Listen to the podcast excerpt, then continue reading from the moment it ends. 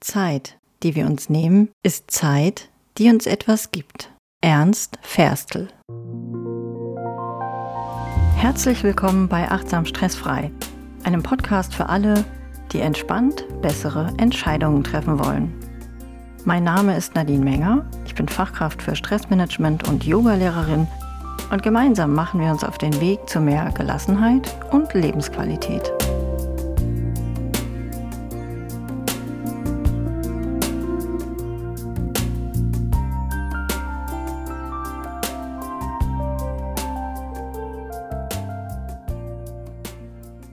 Wenn du dir ein bisschen Zeit für dich selbst nimmst, dann kann die sogenannte Stressampel nach Kaluza ein praktisches Werkzeug für dich sein, um dir damit eine individuelle Strategie zur Stressbewältigung zurechtzulegen. Die drei einfachen Leitsätze, aus denen sie besteht, geben dir die Möglichkeit, dir dein Stressmuster bewusst vor Augen zu führen. Sie lauten, ich gerate in Stress, wenn ich setze mich selbst unter Stress, indem wenn ich im Stress bin, dann mit der ersten Reflexion darüber, wann man in Stress gerät, geht man auf die Suche nach den Dingen, die Stress auslösen. Das können äußere Ereignisse sein wie Lärm, Wartezeiten, Krankheit oder Kritik. Oder aber innere Stressfaktoren, wie etwa zu hohe Ansprüche und Erwartungen, geringe Belastbarkeit oder Perfektionismus. Auch durch psychische Stressoren wie Leistungs- oder Zeitdruck oder Angst vor Konkurrenz können wir in Stress geraten. Oder durch soziale Umstände wie Mobbing, negatives Betriebsklima oder Streit mit Freunden, Kollegen oder innerhalb der Familie. Zusätzlich zu diesen Stressoren wirken unsere eigenen inneren Antreiber wie ein Brandbeschleuniger auf den Stresskreislauf. Wir setzen uns unter Stress, wenn wir der Überzeugung sind, dass wir stark sein und alles alleine machen müssen oder dass wir perfekt und fehlerfrei sein müssen. Auch die Glaubenssätze Mach es allen recht, beeil dich und streng dich an gehören dazu. Schließlich führt das Zusammenspiel von Stressoren und inneren Antreibern zu einer Reaktion, die sich auf körperlicher und emotionaler Ebene zeigt sowie in unserem Verhalten und unserer kognitiven Wahrnehmung.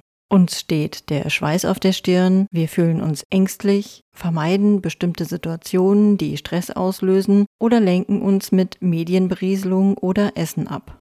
Mehr über die unterschiedlichen Arten von Stressoren, über die inneren Antreiber und über das Thema Stressreaktionen kannst du noch einmal in den Folgen 10, 11 und 12 des Achtsam Stressfrei Podcast nachhören.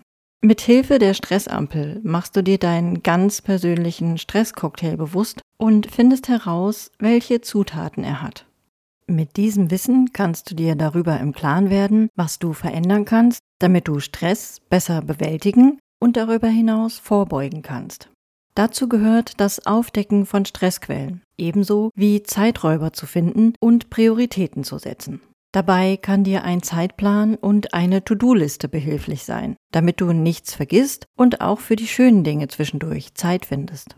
So ein Plan kann auch behilflich sein, realistisch einzuschätzen, wie lange man für etwas braucht. Oft ist es so, dass eine Aufgabe, die uns unendlich aufwendig erscheint und wir sie deshalb vor uns herschieben, innerhalb kürzester Zeit erledigt werden kann, wenn wir uns darauf konzentrieren und fokussiert daran arbeiten. Danach einen Haken daran zu machen, kann ein sehr befriedigendes Gefühl sein. Zwischendurch immer wieder Energie zu tanken und Pausen einzuplanen, ist ebenfalls ein wesentlicher Faktor, wenn man Stress vorbeugen will. Die Balance von Anspannung und Entspannung ist der wirksamste Hebel, um sich aus der Stressspirale zu befreien. Dazu gehören auch kleine Auszeiten wie ein Mittagessen, das in Ruhe eingenommen wird, oder ein kurzer Spaziergang.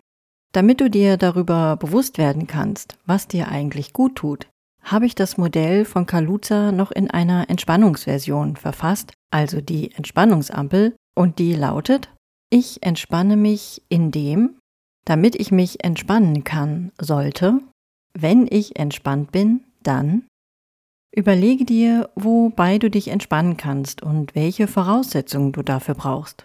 Zum Beispiel, ich entspanne mich, indem ich in der Mittagspause eine Runde um den Block laufe. Damit ich mich entspannen kann, sollte ich dafür alleine sein. Oder sollte ein netter Kollege oder eine nette Kollegin mich begleiten. Wenn ich entspannt bin, dann gehe ich die kommenden Aufgaben mit mehr Leichtigkeit an. Du findest die Leitsätze der beiden Reflexionsampeln auch nochmal in den Show Notes.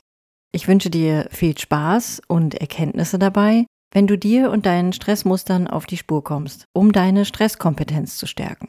Was genau Stresskompetenz ist und wie sie dir bei der Stressbewältigung hilft, darum geht es in der nächsten Folge.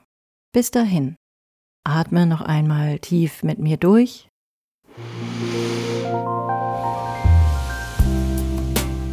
Und pass auf dich auf.